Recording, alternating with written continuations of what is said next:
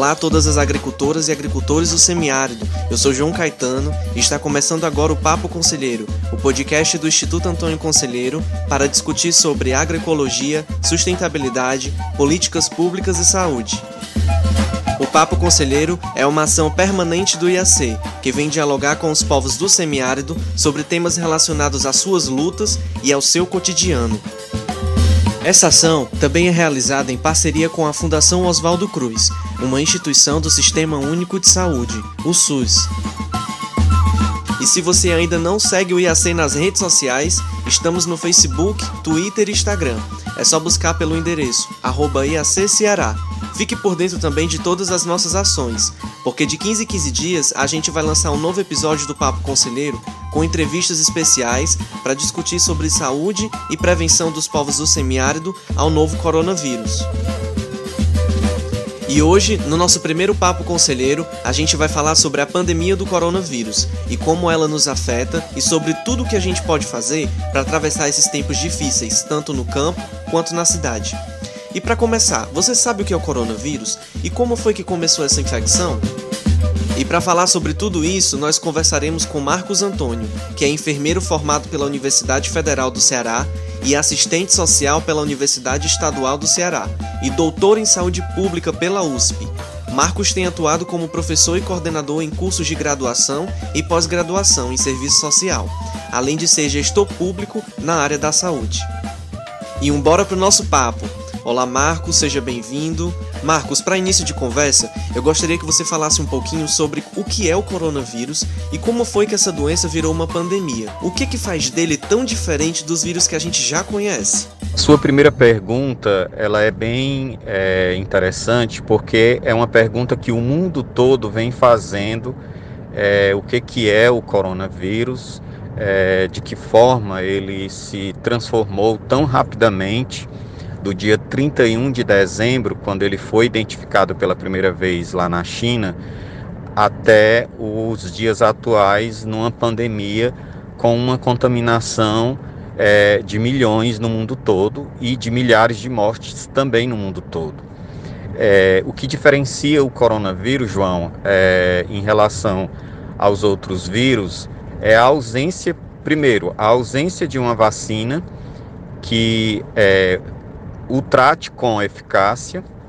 Segundo, a questão de você não saber qual o antibiótico mais eficaz é, no uso e no combate.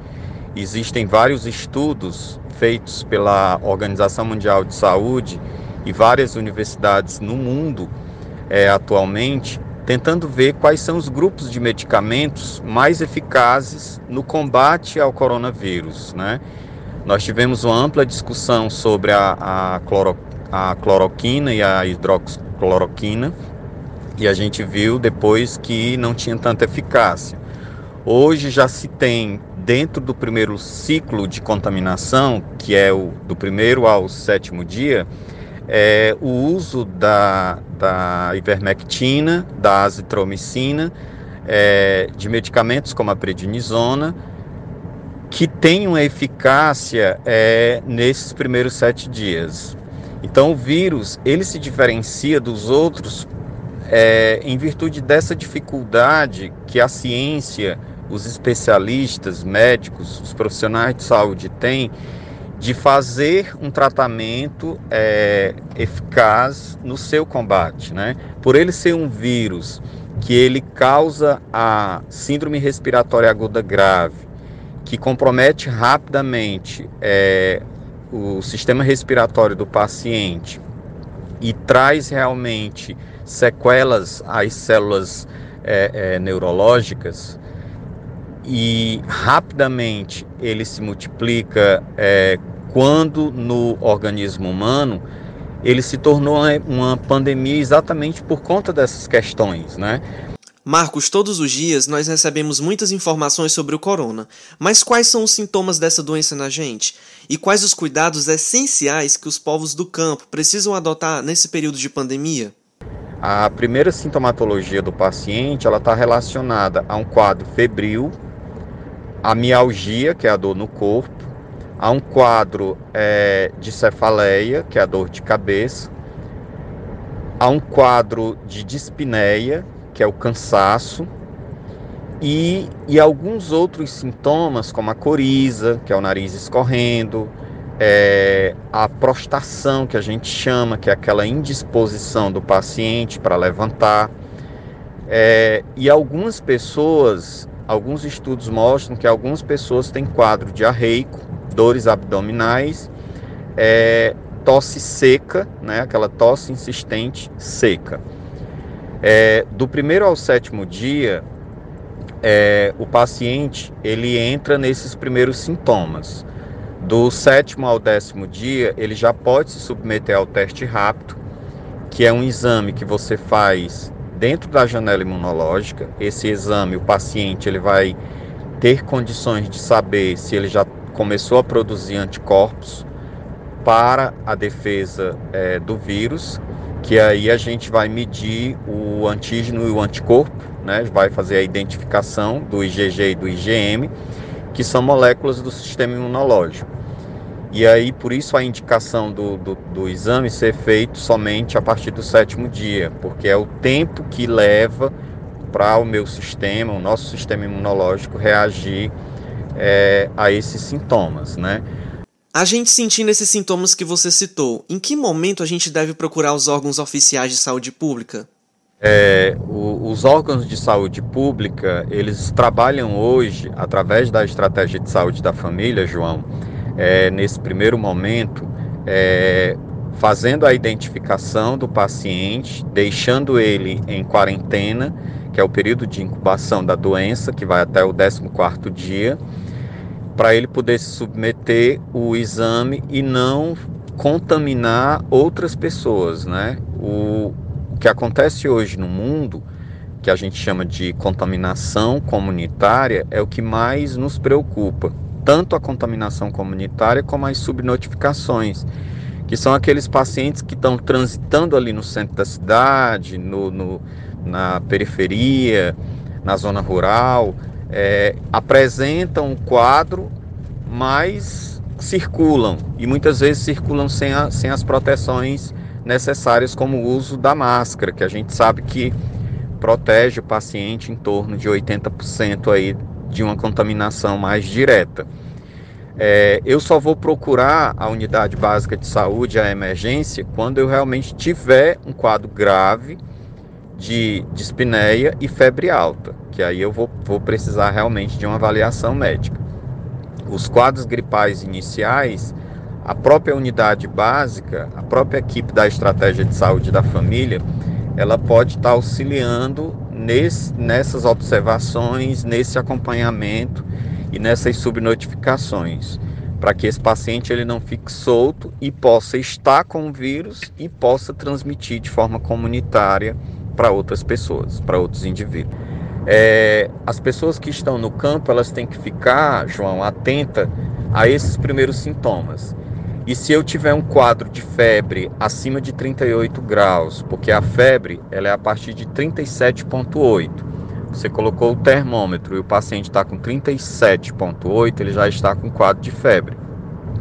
Se essa febre for uma febre acima de 39 graus e o paciente começar a sentir um quadro de dispneia, que é o cansaço, ele tem que procurar imediatamente a unidade de saúde, a emergência, porque ele já pode ter aí um quadro de pneumonia um quadro de comprometimento da árvore respiratória, que é o sistema de preferência do vírus. Né? O vírus compromete rapidamente o sistema respiratório, por isso que grande parte dos pacientes morre por síndrome respiratória aguda grave.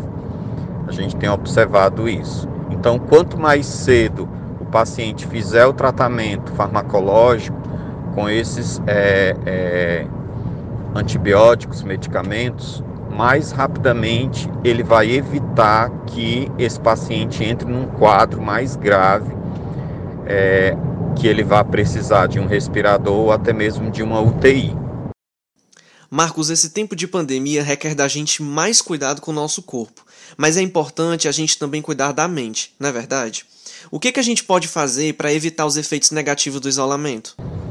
É, desde 1918, quando nós tivemos a gripe espanhola, se passaram mais de 100 anos para que a gente enfrentasse novamente uma pandemia é, devastadora que traz para a gente vários problemas de ordem social, econômica, política, comportamental e, e, esse, e esse sistema ele vai persistir por muitos anos. É, vários pesquisadores da psiquiatria, da saúde mental, e aí eu posso dizer, porque minha tese de doutorado foi na área da saúde mental, já se colocam é, preocupados com o pós-pandemia. É, as pessoas, principalmente que lidam diretamente com a Covid, como os profissionais de saúde e os próprios é, familiares que, por alguma razão, tiveram perdas na, na família, de entes queridos, de pessoas que amavam, vão ficar, estão e irão ficar sequelados por muitos anos. Então, o que a gente orienta é que nos primeiros sinais e sintomas de problemas mentais, como os quadros de depressão e os quadros de síndrome do pânico, essas pessoas procurem os especialistas, os psicólogos e os assistentes sociais é, e psiquiatras que atendem nos centros de referência, nos CAPs, para que é, sejam tratados imediatamente, antes de se transformar numa, num dano maior.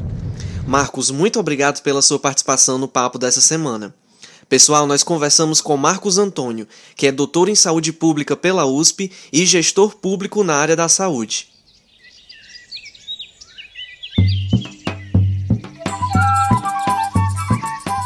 Papo Conselheiro vai ficando por aqui e lembrando que você pode entrar em contato conosco por meio dos nossos endereços. Temos perfis nas redes sociais. Estamos no Facebook, Twitter e Instagram, com o perfil EACCeará. E você também pode enviar sugestões, perguntas ou mensagens pelo nosso WhatsApp. O DDD é 889 9315 6148. O Papo Conselheiro faz parte das ações do projeto Cuidar da Vida no Semiárido, ação emergencial de combate ao coronavírus no Brasil, executado pelo Instituto Antônio Conselheiro em parceria com a Fiocruz, a Fundação Oswaldo Cruz, uma instituição do Sistema Único de Saúde, o SUS. A trilha sonora desse episódio é da banda Chachado Novo. Tchau, gente. Se cuide, Cuide da família, de todas e todos. Lavem as mãos e fiquem em casa se puderem. Escutem os órgãos de saúde pública e pessoas comprometidas com a vida, que já já a gente volta a se encontrar. Até o nosso próximo Papo Conselheiro.